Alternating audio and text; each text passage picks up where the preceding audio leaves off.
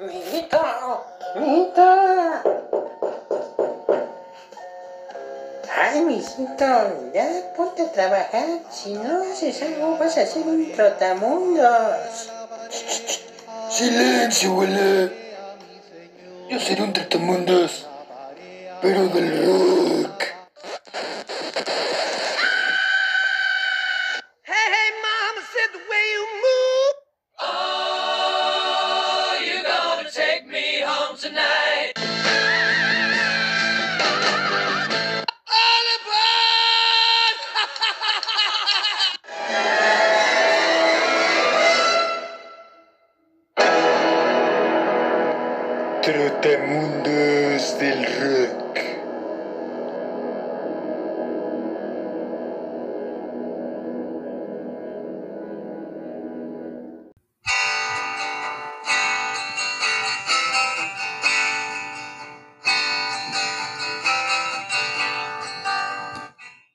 buenas noches amigos. Les damos la más cordial bienvenida a su podcast favorito o como siempre lo decimos, eso es lo que esperamos, que sea su podcast favorito. Y si no, no hay problema, podemos convivir perfectamente con, otro, con otros podcasts que ustedes escuchen. Somos los trotamundos del rock, un espacio para hablar del rock y de todas sus variantes, un viaje por el mundo de la música y del rock en particular. Como escucharon, pues les estamos dando la bienvenida con una guitarra muy tranquila, con el propósito de que nos vayamos todos poniendo en ambiente para hablar de un nuevo disco de Pink Floyd en esta serie que hemos hecho de, de discos de esta banda de, que consideramos uno de los pilares del rock progresivo. Pero antes de continuar, digamos, eh, eh, o de profundizar más bien en esta materia, Quisiera saludar como todas las noches y con todo el gusto de siempre a mi gran amigo Israel Ramírez. ¿Cómo estás, amigo? Buenas noches. Buenas noches, amigo. ¿Cómo te va? ¿Todo bien? Aquí en una este, noche muy tranquila, especial para eh, degustar este disco que les vamos a estar platicando y cerrando eh, ya por fin habla esta parte de Pink Floyd, una gran banda que dejó un gran le- legado y pues, les vamos a estar platicando sobre este gran disco. Este, no les voy a decir cuál, pero eh, mi amigo va a anunciar después. Y sí, efectivamente, también como dijo mi amigo Gerardo, no somos celosos, somos compartidos, entonces sabemos que el sol sale para todos y pueden ustedes disfrutar de otros podcasts, pero también este seguramente será su favorito y si no, pues esperemos que tarde que temprano sea su favorito. No, nosotros no nos rendiremos. Así es, seguiremos luchando por conseguir ese anhelado puesto en su corazón de podcast. Pero bueno, pues como bien dice nuestro amigo Israel, pues como ya habrán escuchado en nuestros episodios anteriores, y si no, los invitamos mucho a que los escuchen, hemos estado haciendo una serie de programas de discos de Pink Floyd. Estamos haciendo de una manera más general una suerte de programas que hablen acerca de los pilares que consideramos de rock progresivo y pues decidimos iniciar hace unas semanas con Pink Floyd y pues haciendo un poco de recapitulación, pues ya les hablamos de Dark Side of the Moon, de Wish You Were Here y también nuestro amigo Israel nos, nos contó muchos datos e historias y anécdotas de The Wall en los dos episodios anteriores.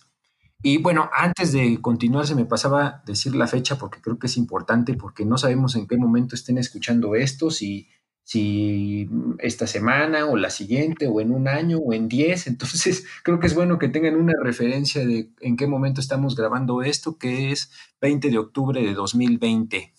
Mi nombre es Gerardo Mendoza, creo que tampoco me había presentado, pero seguramente ustedes que nos escuchan ya nos conocen a ambos, ya, ya están familiarizados con con nuestro podcast, lo cual les agradecemos y valoramos como siempre se los expresamos. Y ahora sí, retomando un poco la cuestión de Pink Floyd, pues es una banda que, que sin duda ha aportado mucho al rock progresivo y que pues tan es así que al menos desde nuestro punto de vista la consideramos justamente la banda con la que quisimos arrancar esta serie de episodios de pilares del rock progresivo. Y Adicional a, los tres discos que ya les comenté y que les hemos estado hablando, hoy vamos a cerrar, yo considero que con broche de oro, el tema de Pink Floyd, al menos por lo pronto, porque no sabemos qué puede pasar, como siempre lo decimos, a futuro, pero al menos por este momento vamos a cerrar con el tema de Pink Floyd y lo vamos a hacer nada más y nada menos con un discazo, amigos, que al menos para mí es de mis favoritos, que se llama nada más y nada menos que Animals animales. Y pues es un disco que definitivamente vale la pena pues que les platiquemos un poco acerca de todo lo que hay detrás de la historia y todo lo que vivió la banda en esa época, porque esto tiene una conexión muy importante con el siguiente disco de Animals, que fue justamente The Wall, del cual ya nos hizo nuestro amigo Israel un recuento de ese disco. Y pues para posicionarlos y darles el contexto, este disco está justamente entre Wish You Were Here y entre The Wall. Este disco salió a la venta en el año de 1977 y fue el décimo estudio de la banda. Ahora, para ya entrar ahora sí de lleno en materia, primero quisiera hacerles como un poco un recuento o más bien ponerles el contexto de en qué situación se encuentra la banda al momento de, grabar y de sacar este disco, porque es muy importante el contexto no solo de la banda, sino en general de lo que se vivía en Inglaterra en esa, en esa época en particular. Entonces, pues ahora sí, comencemos amigos, pónganse cómodos, búsquense eh, ahí alguna cerveza, algún refrigerio, algún té, algún café, lo que ustedes gusten, pero pónganse cómodos porque va a estar muy interesante, al menos así lo vemos nosotros este disco como algo muy interesante. Y pues ahora sí, ya si tienen todo listo, pues arranquemos. Como recordarán, eh, y como hemos estado diciendo, pues en esta época hubo algunas cuestiones ahí también políticas en, en Reino Unido, en Inglaterra. Y recordemos que Roger Waters pues siempre ha sido un compositor o un músico que está también muy metido en algunas causas políticas y todo este tipo de cuestiones. Y justamente el contexto que vivía Inglaterra, digamos que había pasado un tipo de, de boom económico en algunos años previos, pero para mediados de los 70 realmente estaban atravesando una situación un poco turbulenta, o sea, había desempleo, había alta inflación y había una situación en general que pues tenía a la, a- a la mayor cantidad de la población en descontento. Esto, es, esto fue, digamos, una de las cuestiones que influyó en el concepto que Roger Waters creó, digamos, para el siguiente disco. Eh, adicionalmente, en, en este tenor, digamos, de lo que se vivía en, Reino Unido, también había ahí una cuestión acerca de la música que empezaba a sonar en ese entonces como una respuesta tanto musical como eh, a nivel social, digamos, que era justamente el punk rock.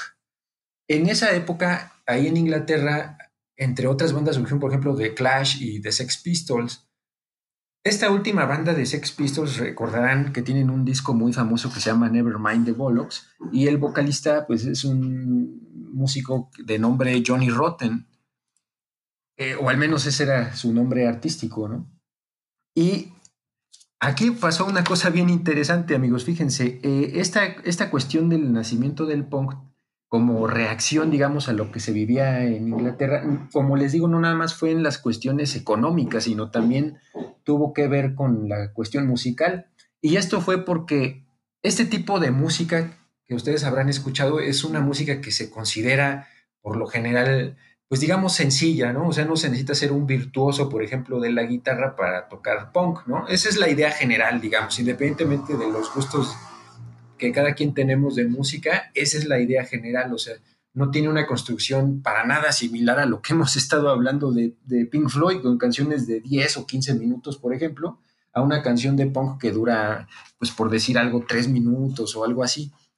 Entonces, también era una respuesta a eso. Y aquí pasó algo interesante. En este movimiento, en alguna presentación, justamente Johnny Rotten de los Sex Pistols, en una presentación salió con una camiseta que justamente decía, o sea, era una camiseta de Pink Floyd de la banda, pero ahí le escribió encima I hate Pink Floyd, así como yo odio a, Pink Floyd. Esto también era un poco como, como una manera de decir, nosotros somos totalmente distinto a lo que representan bandas como Pink Floyd, eh, o bandas que había en esa época, como Genesis o eh, Emerson Lake and Palmer, por ejemplo. O sea, ellos decían, nosotros queremos hacer una música para el pueblo, ¿no? Como quien dice, para la gente, ¿no? Estas cosas tan elaboradas que casi nadie entiende, ¿no? O sea, esa era como la postura que tenían. Posteriormente, ya muchos años después, pues eh, Johnny Rotten pues, dijo que realmente no odiaba a Pink Floyd, que pues era nada más como una forma de dar un punto, digamos, de lo que ellos querían transmitir. Pero, pues en realidad, tal vez, digamos, un punto en, términos musicales tenía, ¿no? Porque sí, definitivamente e, era como una respuesta, como un tipo de música que querían como sacar la furia que quizá vivía la sociedad y todo esto. Y pues decían que bandas como Pink Floyd o, las que les comentaba como Genesis, etcétera, pues eran bandas que ya los veían como dinosaurios, como que pues ya, ya era hora de dar paso a otra cosa, ¿no?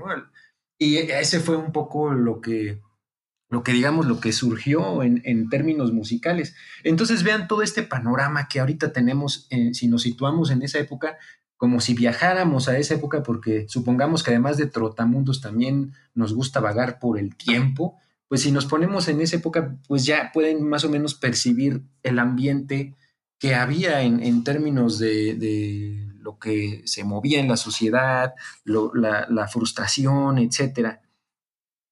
Y pues ahora, una vez que ya, digamos, tenemos claro este contexto, entonces ahora sí podemos entrar de lleno al disco, justamente a Animals, porque pues Roger Waters también un poco, digamos, percibiendo toda esta situación, empezó, digamos, a crear un concepto de, para el disco, para este nuevo disco, que reflejara un poco esa cuestión que él percibía de la sociedad, que era como una sociedad que podríamos decir en decadencia, ¿no? Y que él particularmente, digamos, que veía que era una decadencia que, que, venía originada, digamos, por cuestiones del consumismo y de, cómo estaba el, el, capitalismo, etcétera, ¿no? Entonces, ya partiendo de ese concepto, pues él empezó a aterrizar algunas ideas de lo que quería, digamos, de hacia dónde fuera este disco partiendo de eso, digamos, de esa, de esa situación.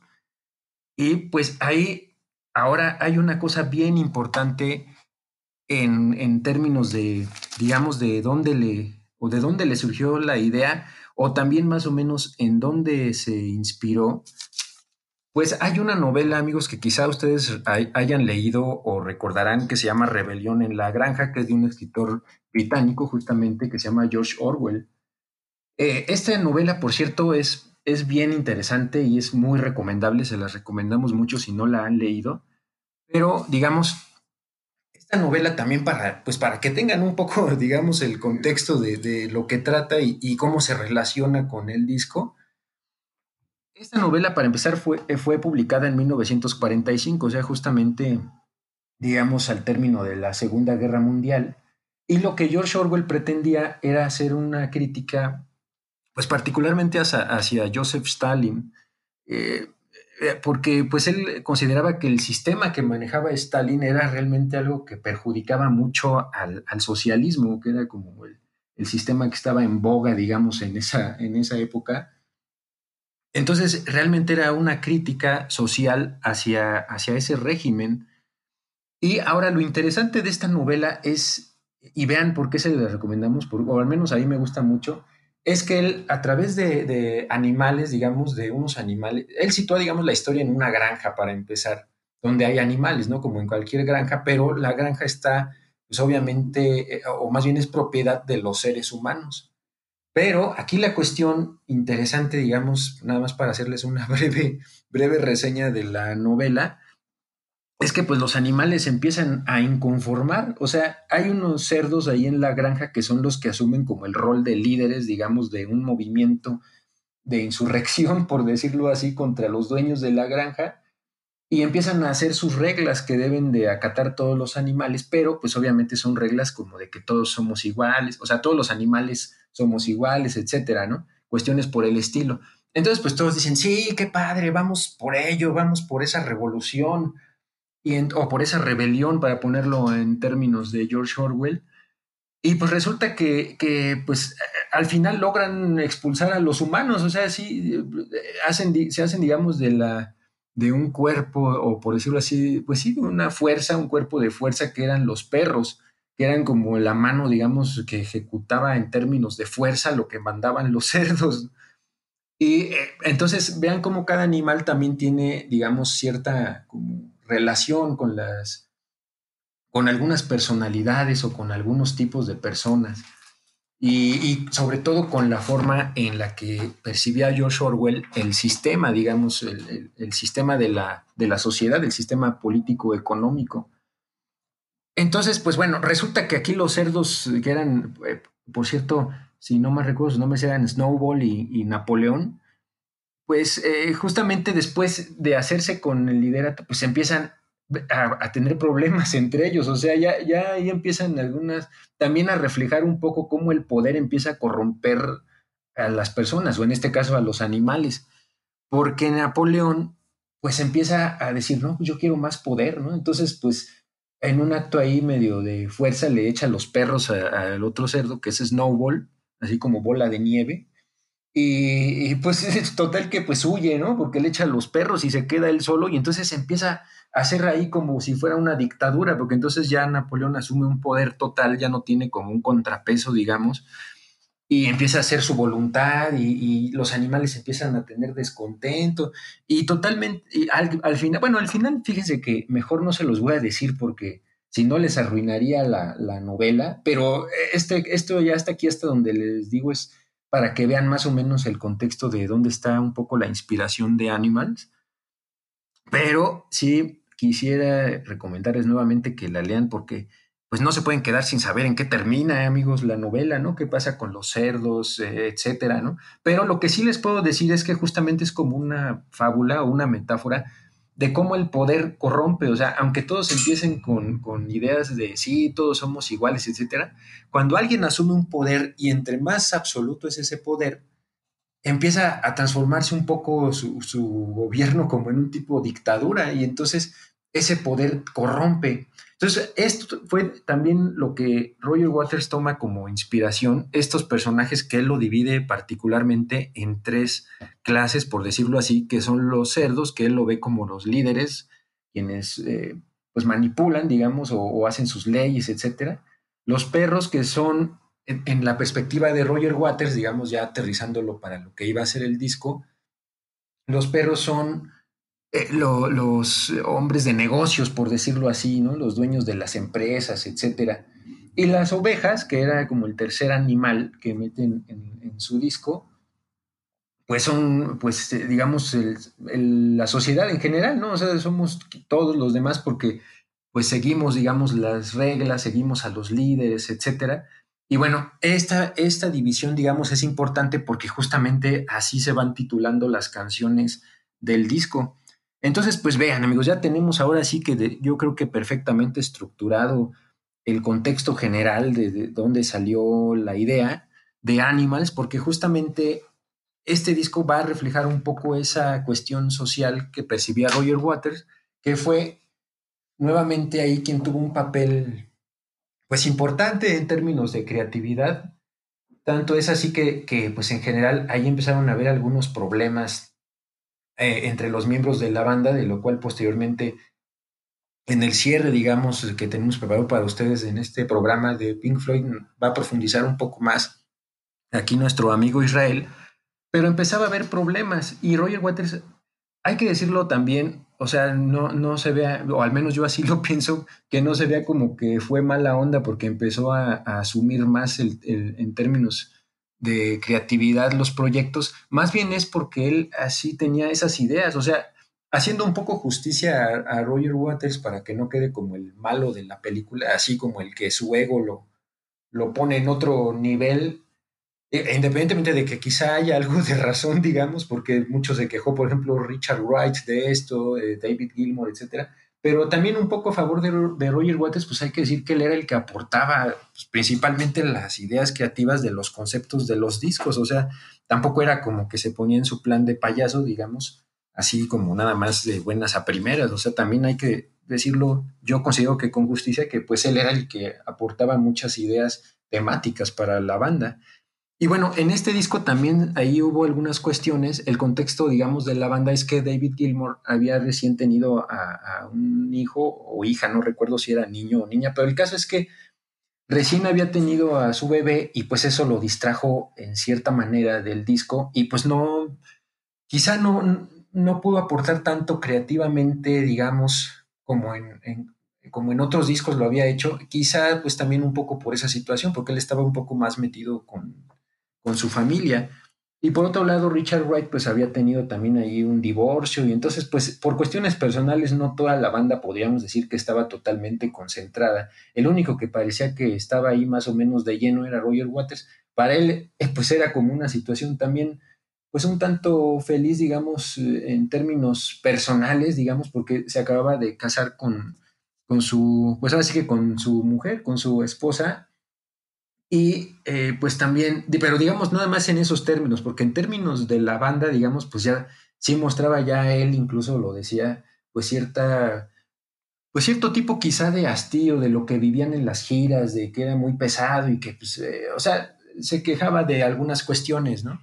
Pero bueno, ya ahora sí vean ustedes, ya tenemos, eh, digamos, el contexto también de cómo está la banda, de dónde viene un poco la idea, que como les decía, pues vino de Roger Waters justamente, y pues ahora sí, amigos, vamos a entrar de lleno en lo que es el disco de Animals de Pink Floyd.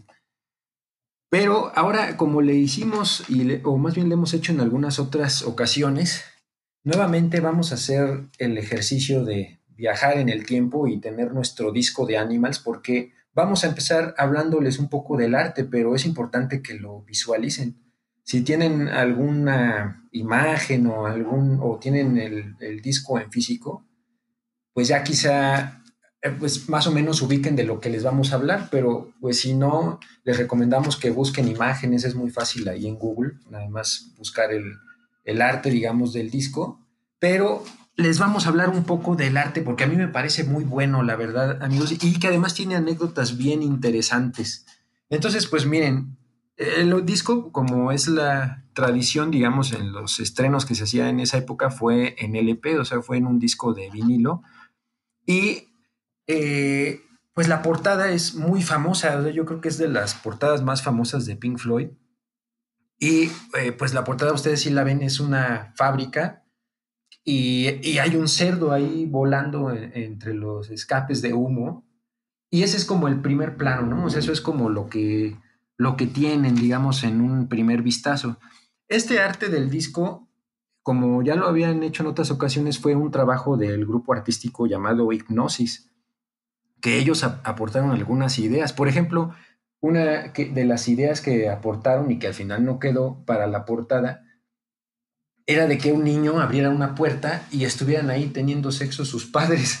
O sea, como dando la idea de están copulando como animales, ¿no? Pero al final, pues esta idea no, no ganó, ¿no? No, no se quedó con el proyecto, porque Roger Waters. Y que sí, perdón, amigo. Perdón, y que entrara y que dijera, ay caramba, como el Bart, ¿no? En su primera palabra. sí, exactamente. Yo creo que esa justamente era como la idea que tenía el grupo Hipnosis, o al menos una de sus ideas, de que, ay, están copulando como animales, ¿no? Y, porque así él, diría la portada, o sea, como animales, ¿no?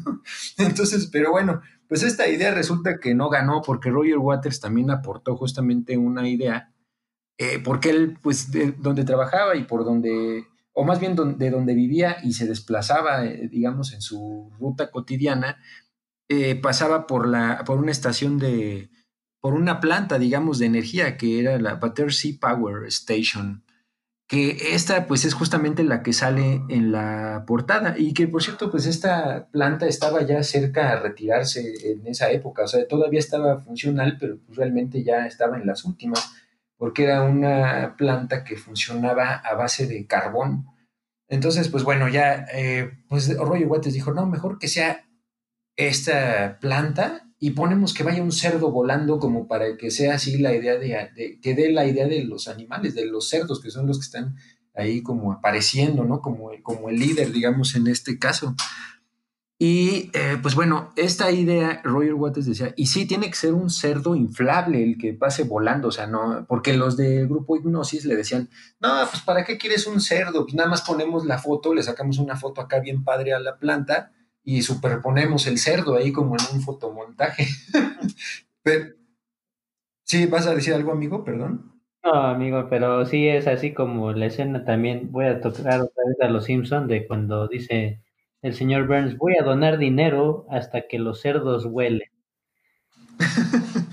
sí, de, hecho, de hecho es buena referencia porque efectivamente, pues había esa frase, era, esa frase, digamos, viene ya bien antigua, o sea, esa frase de que se usaba mucho, no sé si solo en Inglaterra o en, varios países, pero al menos, según yo tengo entendido, ahí en Inglaterra era una frase que usaban esa de de, o sea, decir cuando los cerdos vuelen como una manera de decir, pues es algo imposible, ¿no? O sea, como si alguien dijera, por ejemplo, como si nosotros dijéramos, aquí mi amigo Israel y yo, pues vamos a, a comprar un penthouse en Miami cuando los cerdos vuelen, ¿no? O sea, como decir algo que pues va a ser como imposible de que suceda, ¿no?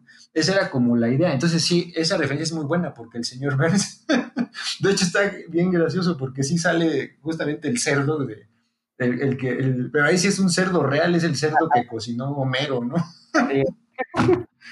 Sí, es, genial esa referencia. Y efectivamente, amigos, de, hecho yo no sé, o no sé si tú sepas, amigo, pero no sé si esa parte de Los Simpsons se haya inspirado en, ese, en ese disco de Pink Floyd, porque pues, sí sale el cerdo ahí volando entre la planta nuclear, ¿no? No sé si hayan tenido inspiración ahí en ese álbum. Igual, igual y por ahí alguna referencia, pero sí como bien hacia la frase hasta que los cerdos huelen, que es pues, algo casi imposible.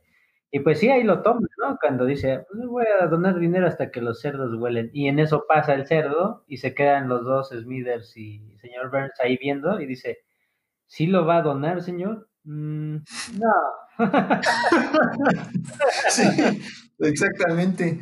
Sí, de hecho, bueno, este cerdo, ah, ese sí tiene una referencia súper directa. Ya, digo, ya que entramos en el tema de los Simpsons, pues vamos a seguirle un par de minutos ahí, porque aquí también hay otra referencia en los Simpsons interesante. Recordarán, digo, no es nada más meter referencias a lo loco, ¿eh? tiene un propósito. Recordarán que, en un episodio eh, está el, eh, que se llama Homer Palusa, que es cuando Homero va al festival justamente de Lula Palusa y, pues, lo contratan como un, digamos, fenómeno de, que recibe balas de cañón en, el estómago y no le pasa nada. Entonces ahí sale Peter Frampton y los Smashing Pumpkins, entre otros, y Peter Frampton justamente eh, en una escena está tocando y está pues accionando el pedal, ¿no? Que dice pig, así como para que se active el cerdo que va a salir volando pero pues no sale y se enoja Peter Frampton, porque en realidad no sale porque Homero lo echó a perder, o sea, como que le pega el cañón y, sale el cerdo y pues ya se pierde, ¿no? Y ya no sale cuando lo quería Peter Frampton. Y entonces después se enoja porque dice, no puede ser, los, eh, los Smashing Pumpkins se comen mi, están se comen mi sandía, y Cypress Hill se roba mi orquesta y el cerdo no funciona. Entonces yo espero que salga el cerdo y aquí vale por qué lo estamos eh, haciendo esta referencia, amigo. Dice, y ese cerdo además lo compré en, una, en un bazar de Pink Floyd. o sea que hace la referencia de que justamente es el cerdo que pues, tan famoso de Pink Floyd, ¿no? O sea, ahí sí está una referencia muy directa y por cierto, ya que les recomendamos la novela de George Orwell, también les recomendamos ese episodio de Los Simpson que es muy bueno. y bueno, pues entonces, ahora regresando al tema del disco, porque no todo es cotorreo, amigos, vamos a seguir un poco con, el tema del, disco. Eh, eh, pues, también hay una anécdota ahí pues bastante curiosa, porque ustedes pues ven al cerdo volando y todo esto, y ahí sobre la, sobre la planta, digamos. Y este cerdo pues en realidad era pues bastante grande, o sea, mandaron a hacer un cerdo como de 12 metros, según se cuenta, y lo hicieron una compañía alemana que hacía los Zeppelin originales. Entonces, pues no eran improvisados, o sea, si era gente que, digamos, si hizo un Zeppelin, pues digamos, yo creo que hacer un cerdo para ellos era una cosa bastante sencilla, ¿no? Total que lo hicieron muy padre y todo, y pues ya, Ahora fíjense, aquí hay una historia bien, bien, bien interesante y una anécdota muy, a mí se me hizo muy divertida. Para el día, en, digamos, en que iban a hacer la sesión fotográfica, pues ya estaba el cielo como lo quería, ¿no? Así nublado y toda la cosa. Y pues ya estaba listo para volar el cerdo, pero pues ahí por algunas cuestiones técnicas entre el clima y, algunas cuestiones ahí medio técnicas, pues no, no pudo despegar, digamos, el, cerdo. Y el cerdo, si no me recuerdo, le pusieron de nombre Algi. Entonces, pues no, total que no. Hay otra cosa bien interesante, es que para esta sesión habían contratado el, el manager de la banda, que es Steve O'Rourke,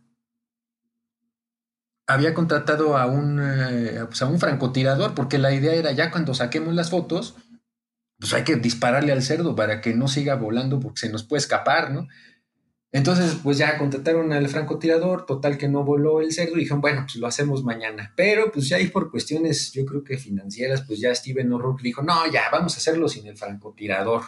Entonces, pues ya, ahora sí voló el cerdo, pero pues ahí lo que pasó justamente es lo que temían, que se fue, o sea, se escapó y no tenían al francotirador para bajarlo y pues empezó a crear un caos ahí, pues los helicópteros y los aviones empezaron a reportar que andaba algo volando y un cerdo, etcétera, o sea, se hizo un caos, entonces pues ya la gente pues lo empezó a ver así como, ¿y ahora qué onda, no? Con ese cerdo, y pues bueno, ya como que de manera indirecta sirvió un poco para promocionar el disco porque pues ya después se supo que era un cerdo que estaba usando Pink Floyd, ¿no? Un cerdo inflable. Ahí, Y- ahí, perdona. Ajá. Sí, adelante, amigo. Yo creo que las referencias a- ahí en Los Simpson también lo hicieron, porque al final de ese capítulo del cerdo cuando vuela, recordemos que cuando pasan los créditos, el cerdo sigue volando. Entonces, este, Ajá. es, es algo como también yo supongo que también hacer algo de referencia a esta historia que cuentas, ¿no?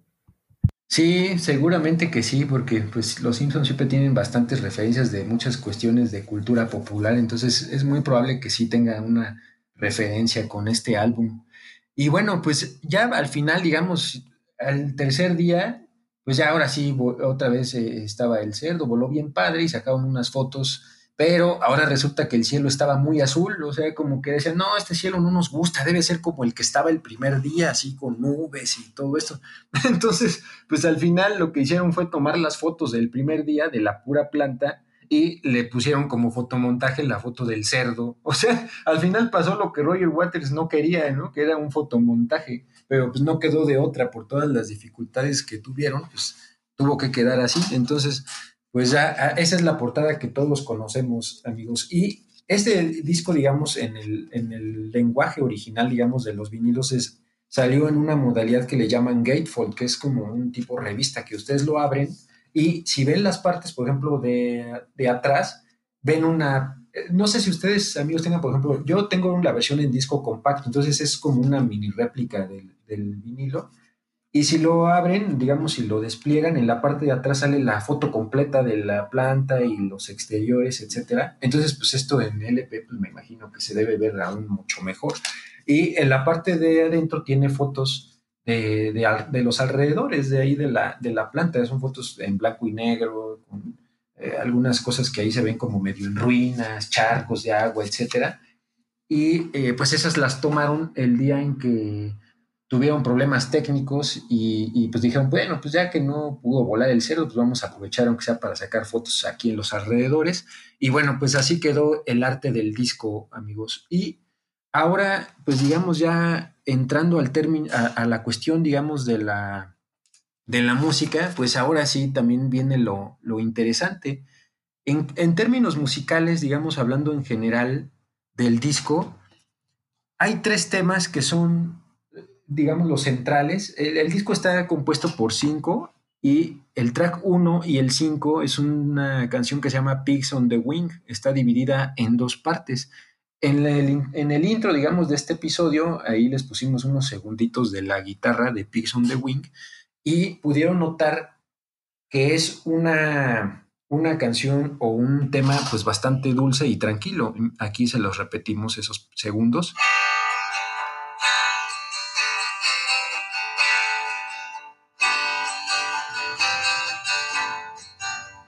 Entonces vean con qué calma empieza el disco, o sea, con una guitarra que por cierto la tocó Roger Waters. Y este tema, justamente Roger Waters lo escribió para, para su esposa, justamente que, pues como les decía previamente, recién se había casado y eh, pues bueno, esta fue escrita para ella, para su esposa que se llamaba Caroline Christie.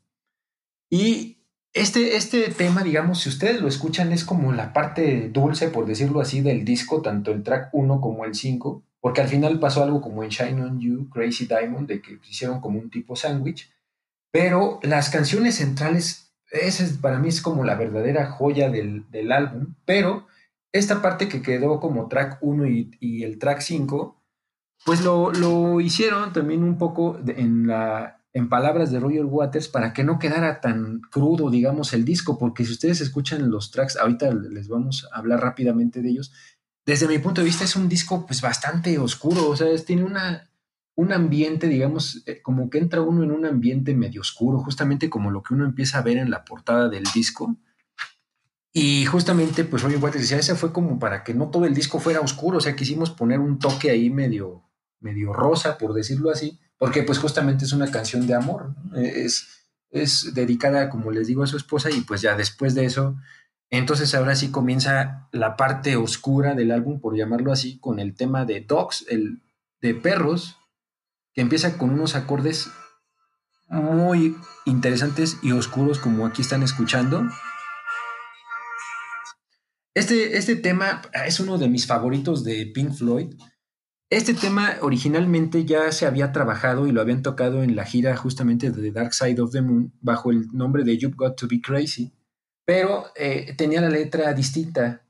Para este disco, junto con otro tema que ahorita les vamos a mencionar, este fue de los que transformaron y Roger Waters ahí le modificó las letras y todo para, para que quedara, digamos, con el concepto de Animals.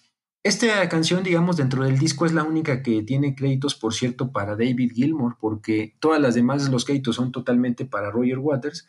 Y aquí también pues empezó un poco a haber problemas, porque las regalías las pagaban en función de los créditos en los que cada uno aparecía. Entonces, pues David Gilmour dijo, oye, pues a mí me pagan por un crédito de una canción que dura casi 20 minutos, es, ocupa todo el lado uno del disco y me dan bien poquito, ¿no? Y a Roy Watts le pusieron doble crédito por Pigs on the Wing, ¿no? El track 1 y 5. Y bueno, pues ya empezaron ahí a ver algunas discrepancias y pues lo que siempre surge, amigos, en, en bandas donde hay, eh, hay, digamos, personas muy creativas y muy talentosas, pues siempre empieza a haber ahí algún tipo de batalla de egos y, y aquí no fue la excepción, ya lo hemos hablado en algunas otras bandas y aquí también pasó pero bueno, esta canción, digamos, David Gilmour también creo que, a veces se dice que no aporta demasiado en este disco. Yo ahí totalmente discrepo porque David Gilmour, para mí, si bien a lo mejor en cuanto a creatividad y eso no aporta quizá demasiado, en términos musicales, para mí su aportación es fantástica. El arreglo que hace de guitarras en todas las canciones, incluso él toca el bajo en, en algunas. O sea, eh, de verdad, los invito a que lo escuchen con detenimiento y van a ver cómo pues efectivamente es una, es una cuestión ahí muy interesante y digno de crédito. Entonces, bueno, Dogs, como les decía, es justamente la representación de esta parte de la, de la sociedad que, es como los empresarios. Entonces, es una crítica de Roger Waters hacia justamente los empresarios, los hombres de negocios. Y eh, pues también aquí, eh, digamos, musicalmente, hay partes que son destacables. Por ejemplo, a ver, aquí déjenme ponerles unos segundos. También tenemos una parte.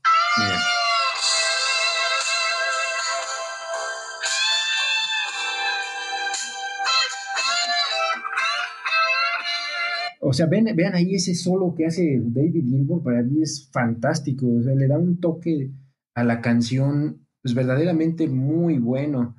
Y después también hay otra parte que, donde hacen un eco, ahí como un arreglo musical, de que pues un hombre de negocios al final se queda solo, es lo que trata de decir la canción, como que te están, primero pues tratan de ver cómo sacar el, el máximo provecho, te apuñalan por la espalda y al final, pero al final digamos su castigo es morir solos y ahogándose en una piedra, que es lo que dice aquí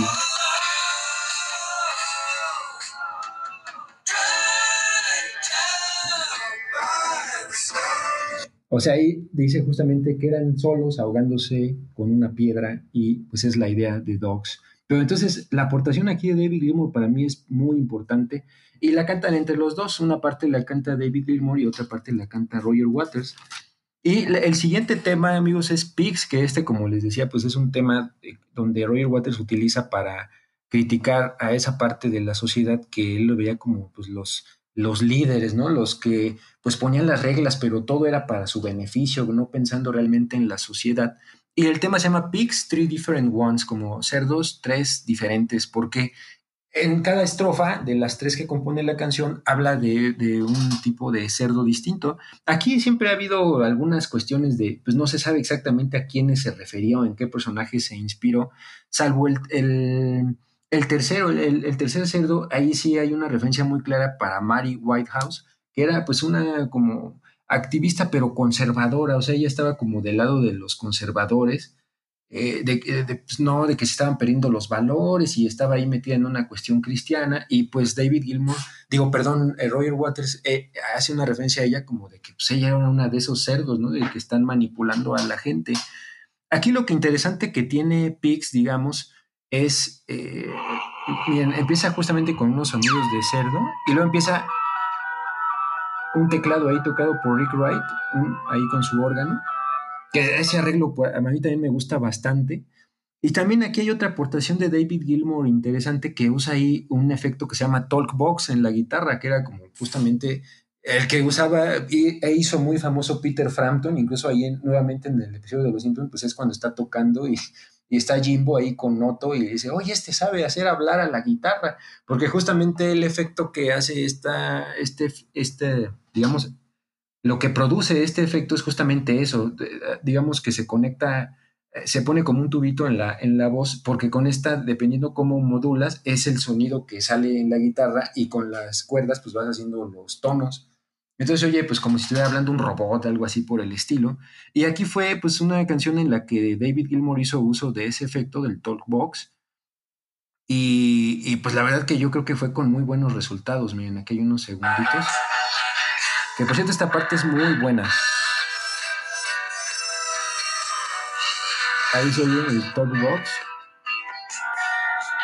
Y bueno, ya al final esta canción termina con sonidos de granja, así como pues, justamente de, una granja de, con, animales, por supuesto.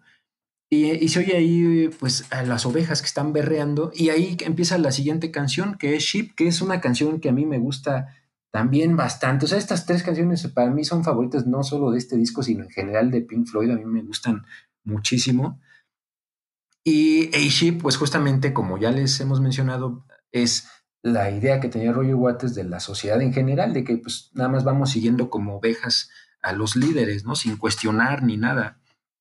Entonces, aquí también lo que tiene de interesante esta, esta canción es la línea de bajo que es, a mí me parece genial, que por cierto, esta línea de bajo eh, la, toca, la, tocó David Gilmour, porque Roger Waters en esta canción él toca una guitarra rítmica. Después David Gilmour también pues dobló otras guitarras, etcétera, pero el bajo eh, lo hace él. Ahora, él dice que pues sí, es una línea que ya hacía Roger Waters en este tema, porque es de los dos que les decía, por cierto, previamente, este originalmente eh, tenía otro nombre y justamente eh, ya lo usaban en esa gira de Dark Side of the Moon, pero pues finalmente aquí lo transformaron, le pusieron el nombre de Sheep y, David Gilmour dice, sí, yo toqué nada más la línea que ya tenía Roger Waters, o sea, esa sí, sí es de él, ¿no? Pero es una línea fantástica, o sea, tiene un peso ahí, eh, pues para mí muy importante en términos de, música y pues le da un toque muy interesante a la canción.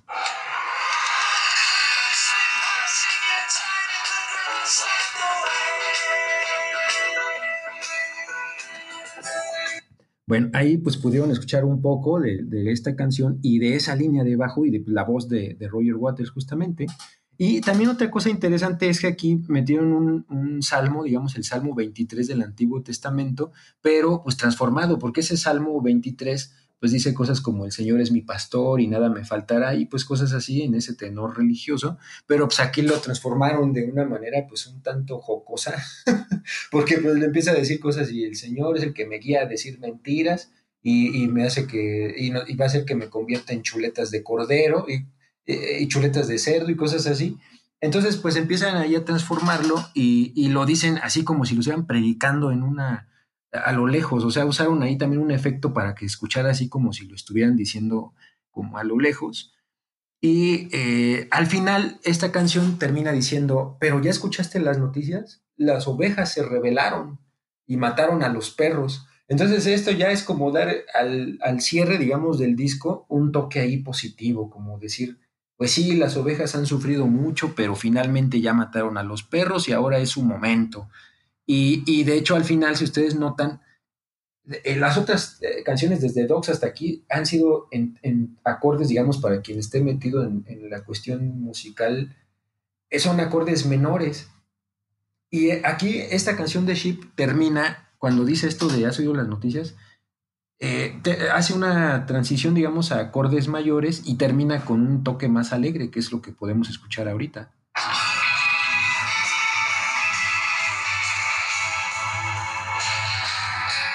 Y ya, pues finalmente, eh, esto da paso al último track, que es Pigs on the Wing, que es la parte 2, que pues prácticamente es la misma tonada y el mismo arreglo que la parte 1, de la cual ya les hemos hablado. Y pues aquí nada más lo interesante es que contrataron ahí también para sesionar a, a un músico para que tocara, digamos, una parte de la guitarra en este, en este track, porque pues resulta que accidental, accidentalmente borraron ahí el solo que había grabado David Gilmour. Y pues entonces, eh, ahorita les digo el nombre, ahorita recuerdo el nombre de a quién contrataron. Pero, ah, Snowy, Snowy White, que fue ahí a quien contrataron para que fuera músico de sesión, que por cierto posteriormente estuvo ahí haciendo giras con la banda y todo, pero pues él hizo un solo que pues, al final tampoco ni quedó, lo tuvieron que editar, pero hay una versión que salió en una cinta, digamos, de esos cartuchos que había antes de esas cintas de, de antiguas, de las grandotas, digamos, donde estaban unidas la parte 1 y 2 y las unía justamente el solo de guitarra que grabó Snowy White.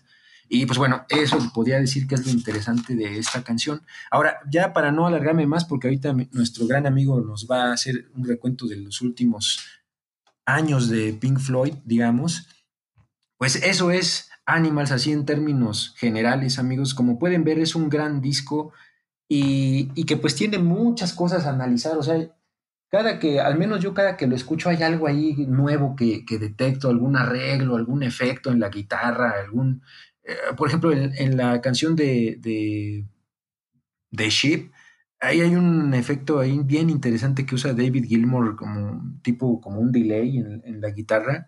O sea, la verdad que es un disco que yo siento que está muy bien hecho. Lamentablemente, pues empezaron muchos problemas en la banda, pero musicalmente les quedó bastante, bastante bien desde mi punto de vista y pues ya saben también ahora pues todo el contexto que había detrás y, de dónde surgió la idea creativa, digamos, de, de Roger Waters para, para hacer este magnífico álbum.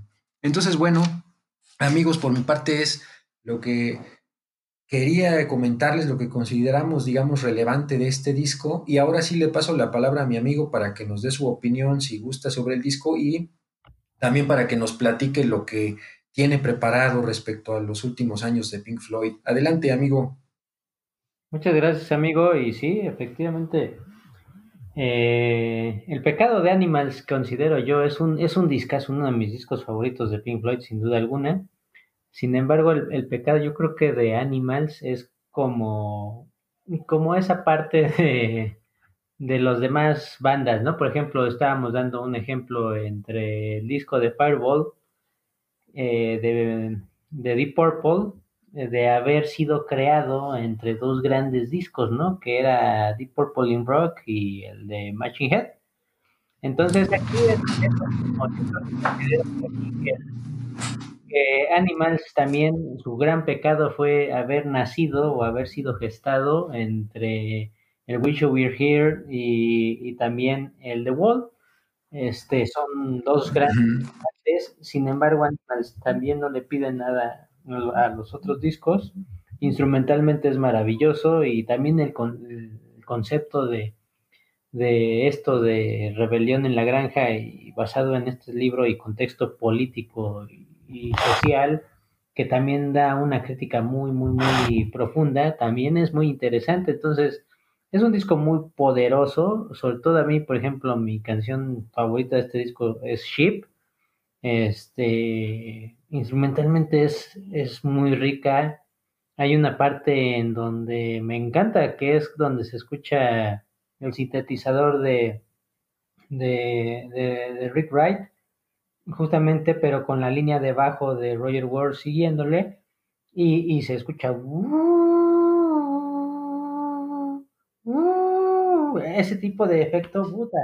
A mí como me encanta parte. Sí, sí, amigo, pero ahí justamente esa parte es donde cambian un poco la tonalidad, la ponen más oscura porque es donde va a ser como la parte del Salmo 23, como que la dicen así como, como declamándola, ¿no? Exactamente, entonces es, esa parte, újule, este, es una de mis favoritas del disco. Y sí, este, en la portada y todo lo que rodea la historia de, de Pink Floyd y de la música, sobre todo con la parte del cerdo volando, es lo que la gente normalmente espera en los conciertos, este, el cerdo que empiece a volar y es donde empiezan todos a, a extasiarse al ver al cerdo de Pink Floyd volar. Este, por ahí me tocó en, en una parte de, cuando tocaron Dark Side of the Moon Royal Wars, ahí salió volando el cerdo, entonces he de tener ahí esa foto porque la tomé hace muchísimo tiempo, este, donde estaba el cerdo volando. Pero, este, pues, yo creo que Se lo corto, quitaron a Peter Frampton, lo recuperaron. quitaron a Peter Frampton y ese fue el destino, ya nuevamente lo recuperó Pink Floyd, porque por eso ya se enojó más Peter Frampton en ese entonces con el Hula Palooza.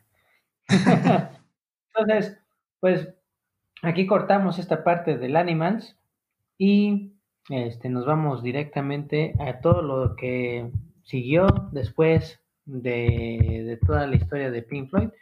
Ya como sabemos, este, pues toda la parte de Animals, eh, después de ahí unos años, pues crearon este mítico The Wall, del cual ya les hablamos este, durante dos eh, capítulos, este, los dos anteriores, este, y que tiene mucha historia. Entonces, después de ahí, pues lógicamente se creó pues la parte de, de la película, esta película de, de The Wall, y ya después de ahí, este, pues no pasó gran cosa, o sea, realmente si ustedes dicen, oigan, pues es una banda pues eh, legendaria, seguramente pues por ahí han, han escuchado que están haciendo otra vez discos, etcétera, tocando, etcétera, pero no es porque realmente hayan hecho ya cosas más novedosas. Sabemos que, por ejemplo, eh, ahí empezaron los roces entre la, entre la banda. Aquí, yo, ahí, aquí, por ejemplo, se considera la banda con tres grandes, este, pues en tres grandes partes de su historia.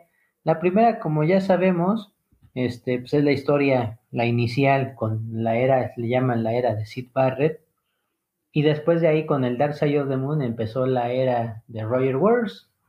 Sin embargo, este, ya después con los problemas que se tenían, todos los roces, etcétera, pues ya después de la creación del The Wall, durante ya la gira, después de, de haber creado este disco, durante la gira de, de, este promocional de este disco, pues ya, o sea, simplemente ya estaba harto Roger Waters de, de varias personas, de varios este, miembros de la banda, y entonces, pues ya, este, pues simplemente con, con este Rick Wright, simplemente ya se peleó y dijo, ¿sabes qué? Ahí te ves, yo ya no te quiero, yo no quiero saber nada de ti. Entonces, pues sí, al final lo, lo echó de la banda. Eh, Rick Wright quedó muy, pues muy enojado con, con Roger Waters. Y ya después de ahí, pues sin embargo, pues ya, este, ya años después, pues crearon pues lo que es su otro disco, ya sin Rick Wright, este, crearon The Final Cut, el cual pues ya tenía, pues es como el, se podríamos decir, el, el duodécimo álbum de la banda, y pues sí, o sea, efectivamente, pues también tenía ahí 12 canciones, si no mal recuerdo. Y pues sí, nada más eh, como tal, pues ya nada más estaba, ya era un, ya no era un cuarteto, ya era un trío, donde estaba pues Roger Waters, este, estaba David Gilmour y Nick Mason. Ya, este, pues lógicamente para sustituir a Rick Wright, pues ya tuvieron que meter a músicos adicionales para que pues, pudieran tocar pues ciertas este, partes de que pues a lo mejor eh, Rick Wright este, hacía o lo correcto, etcétera. Sin embargo, también Roger Waters pues decía, no, pues yo también puedo hacer la parte del sintetizador, los efectos del sonido, o sea, eh, realmente Roger Waters es una persona muy, muy creativa. Normalmente pensamos que los bajistas pues nada más se dedican a tocar su, su línea de bajo y se acabó, ¿no? Normalmente, eh, lamentablemente, eh, a nivel histórico, los bajistas siempre son como los más, este, pues lamentablemente son los que más consideran que, que son los más innecesarios en la banda, a pesar de que, pues para mí todo, cada una es, es un engrane en una banda y, y hay bajistas, pero súper formidables, ¿no? Que, que, se dan a notarlo luego. Y pues Roger Waters era uno de ellos. Él, él, no solamente tocaba el bajo, sino también era la voz, este, componía la guitarra acústica. O sea, él era un multiinstrumentista. Entonces estaba esa pelea justamente con David Gilmour. Entonces, pues aquí en The Final Cut pues ya este lo que hicieron ahí es de que pues ya cada cada miembro empezaba a trabajar en proyectos en solitario. Y por ejemplo, Gilmore, pues en ese entonces, pues también empezaba a grabar pues su disco, me acuerdo que por ahí salió en 1984 un disco llamado About Face. Y entonces, este, pues ahí cada quien tenía ya sus, sus proyectos. Y pues ya, al final, este de Final Cut como tal, pues fue el último disco como tal de la era de Roger Waters. ¿Por qué? Porque pues ya en ese momento ya dijo Roger Waters, ¿sabes qué? Ahí nos vemos. Y se empezó a pelear, este, se empezó a pelear con, con este, con David Gilmour, este, con Nick Mason. Entonces, pues ya, este, él decidió ya irse, tomar este, sus proyectos en solitario. Y pues ya, después de ahí tocar, este, Pink Floyd lo que hizo fue eh, volver a sacar otro disco, pero pues, lógicamente ya aquí comenzó la era llamada la era de, de este, de, ay, perdón, eh, de, de David Gilmour, pero pues lógicamente ya con David Gilmour eh, sacaron en 1987 el disco que se llama A Momentary Lapse of Reason, el cual es muy buen disco, sin duda. Sin embargo, este ya, eh, pues si tú escuchabas ya los discos como solista de David Gilmour, pues la crítica fue, fue muy dura con, con este tipo de discos. ¿Por qué? Porque decían, oye, pues, este, la verdad, pues ya este tipo de cosas, pues ya suena mucho a David Gilmour, ¿no? Entonces, este, eh, al final pues ya decían, no, oye, pues en realidad ya no suenas a Pink Floyd, o sea, ya suenas más a, tu banda, David Gilmour, o sea, David Gilmour y otros, ¿no? Entonces, ahí empezaron, lógicamente, también los roces por el nombre de Pink Floyd, porque pues, ellos decían, ¿no? Nosotros somos el verdadero Pink Floyd, pero lo que ellos querían seguir haciendo música como Pink Floyd, sin embargo, Roger Waters lo que dijo es, ¿sabes qué? O sea, él se molestó totalmente y dijo, oye, se supone que cuando yo ya salía, o sea, yo cuando salí de la banda, pues ya no íbamos a hacer nada, o sea, ya aquí ya terminaba todo. Entonces dijeron, no, pues ¿qué te pasa? ¿No? O sea, tú no eres el, el aquí, el, pues se puede decir que el esencial, ¿no? O sea, cada quien era una parte importante de esta banda, entonces por eso nosotros queremos seguir haciendo música como Pink Floyd y aunque tú no estés, eso le molestó muchísimo a Roger Waters. Entonces, ahí se enfrentaron a una, a una demanda, entonces, este, pues ahí legales, a aspectos legales, en ver quién era el que pues, tomaba al final la batuta como tal de Pink Floyd. Y pues sí, este, pues al final, pues Nick Mason, Richard Wright y, o sea, el, el resto de los integrantes de la banda y David Gilmour, pues al final, este, así, así fueron, ganaron esta parte y, ellos siguieron como, como Pink Floyd. Y, este Roger Waters, pues él, él como tal, pues ya se, se fue directamente pues, ya con su nombre personal. Después de ahí crearon lo que es The Division Bell, que para mí es uno de los discos más hermosos que también tiene la banda.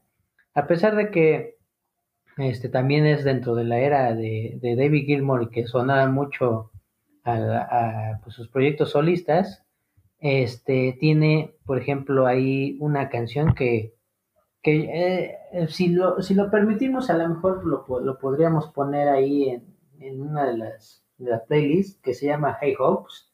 Es una de las canciones más hermosas que para mí este, existen de la banda y considero que uno que el solo con, eh, que tiene esta canción es uno de los más más hermosos que hay este, en la historia de la música. Entonces, este, ahí escuchen, escuchen este, este disco también, sobre todo esta canción de Hey Hopes es, es impresionante. Y después de ahí, pues lógicamente, pues ya este Rick Wright, pues ya este, pues él fallece en el año del 2008. Este, por ahí también eh, Sid Barrett también fallece un poco más este, adelante. Pero pues ya, por ejemplo, ya vemos que, por ejemplo, ya eh, se crea eh, un álbum totalmente instrumental años después, en el 2014, con este, con el Dance River, que eran grabaciones que tenía, pues, este, David Gilmour con Rick Wright y este, y ahí estaban, o sea, ellos ya lo, lo, realizaron. Un álbum que es totalmente instrumental, pesado para muchas personas, porque pues, realmente es un, es un disco, disco que dura mucho. Y este y pues es totalmente instrumental. Pero es bastante bueno si, si lo quieren apreciar ahí este escucharlo. No, no duden en, hacerlo. Y pues ya la banda como tal se volvió a reunir una vez en, en un concierto que se llama Live 8 en donde pues tocaron realmente todos los miembros, en ese entonces los miembros originales, este, estuvieron ahí los cuatro miembros, imagínense ver a los cuatro miembros tocando este, otra vez como Pink Floyd, pues sí era, era un, un espectáculo. Sin embargo, pues estuvieron más forzados que, que tocando por, por gusto, ¿no? Esto fue más que nada por, por cuestiones económicas, etcétera. Y pues sí, o sea, cada quien dijo, este, pues estaban en el escenario y Lolo se veía que, que pues no disfrutaban realmente estar uno al lado del otro, ya dijeron ya que se acabe esta cosa y ya nos largamos cada quien a nuestra casa, ¿no? Entonces, este, sí es algo que, que este, que, que, que sí hay que considerar y que pues ya jamás ah, se han vuelto después de esa fecha cuando tocaron en este festival, jamás han vuelto a, ver, a, a, juntarse y jamás lo van a hacer, o sea, ya ahorita ya con, con este Rick Wright ya muerto, pues simplemente ya es como el, el último clavo que del ataúd para pues ya no volverse a reunir. Eh, Pink Floyd ingresó al Rock de la Fama este, en el año de 1996. Entonces ya como tal Pink Floyd ya está en la lista de los inmortales. Este, que esa lista también luego ahí, luego les platico que no estoy muy de acuerdo en ciertas cosas, porque pues ya hasta hay grupos o cantantes de hip hop o de pop este, en este, en este salón de la fama. Pero bueno, este, no sé quién luego esté ahí a cargo, pero este, deberían de meter a otras bandas de rock. Sin embargo, Pink Floyd ya está dentro, de los inmortales y siempre estará en, dentro de, nuestra, de nuestro corazón, de nuestra mente y con toda la música que y el legado que dejó Pink Floyd, pues creo que es más que suficiente, ¿no? Entonces, pues espero que les haya gustado mucho esta serie de, creo que fueron cuatro o cinco programas, este, ya hasta perdí la, la cuenta por todo el gusto sí, que fueron, sí, fueron cinco. Sí, en entonces, total. fueron cinco, imagínense, este, de, de, esta discografía y tocamos solamente cuatro discos de, de, de, esta banda. Entonces, me dio mucho gusto hablarles de esta sub sorprendente banda y espero que le, le den un, un, repasón a su discografía y sobre todo estos cuatro discos que, que, espero que los escuchen y que les pongan mucha atención. Ahora que les dimos este tipo de, de pláticas, y en, los, en estos episodios pues espero que les pongan un poco más de atención y que digan, ah, mira, tienen razón, este tipo de cosas tienen un porqué. Entonces, eh, espero que lo disfruten y que ya la siguiente vez que vean este otro disco o lo escuchen de Pink Floyd, pues lo vean con otros ojos. Entonces, pues muchas gracias a todos y les cedo de la palabra a mi amigo Gerardo. Sí, muchas gracias amigo. Pues de mi parte también un gran agradecimiento para todos ustedes que nos escuchan. Como bien dice nuestro amigo Israel, esperamos que, que esta serie de programas que hicimos de Pink Floyd hayan sido de su agrado, por lo menos quizás si no han escuchado mucho de esta banda para despertarles ahí cierto interés, para que por lo menos lo exploren y pues como siempre les decimos, no es obligatorio que les guste de lo que les hablamos, sino que solamente tratamos quizá de, de, de motivarles algún tipo de interés, de que a lo mejor puedan encontrar algo que les agrade si es que no lo conocen, por supuesto, ¿no? Y si ya lo conocen, pues nunca está de más volver a escuchar y a disfrutar de la discografía de Pink Floyd, que sin duda es una gran banda. Y pues bueno, ya posteriormente les vamos a, tener eh, otro tema en el próximo episodio, ya sobre otro, otra cuestión. Vamos a hacer una pequeñita pausa respecto a los pilares del rock progresivo para irles hablando también de otros temas. Pero entonces les agradecemos como siempre y los invitamos a que nos sigan escuchando, a que nos sigan en nuestras redes de, de Facebook, Starway to Hell, de Instagram, Los Trotamundos del Rock y también el, correo de trotamundosdelrock.gmail.com y también los invitamos mucho a que escuchen nuestras playlists que hemos ido haciendo de cada uno de los episodios y también de la, principal, digamos que es la que estamos actualizando cada semana para ustedes, que pues a partir de este momento se pueden ir, ahorita que termine aquí, se pasan a la playlist amigos para que no pierdan ni un segundo y aviéntense de una vez Animals más alguna otra que pondremos ahí que seguramente será High Hops, la, el, el bonito tema que nos mencionó nuestro amigo. Y pues bueno, es todo. Eh, esperamos contar con su preferencia en, futuros programas. Muchas gracias, amigo, y pues buenas noches.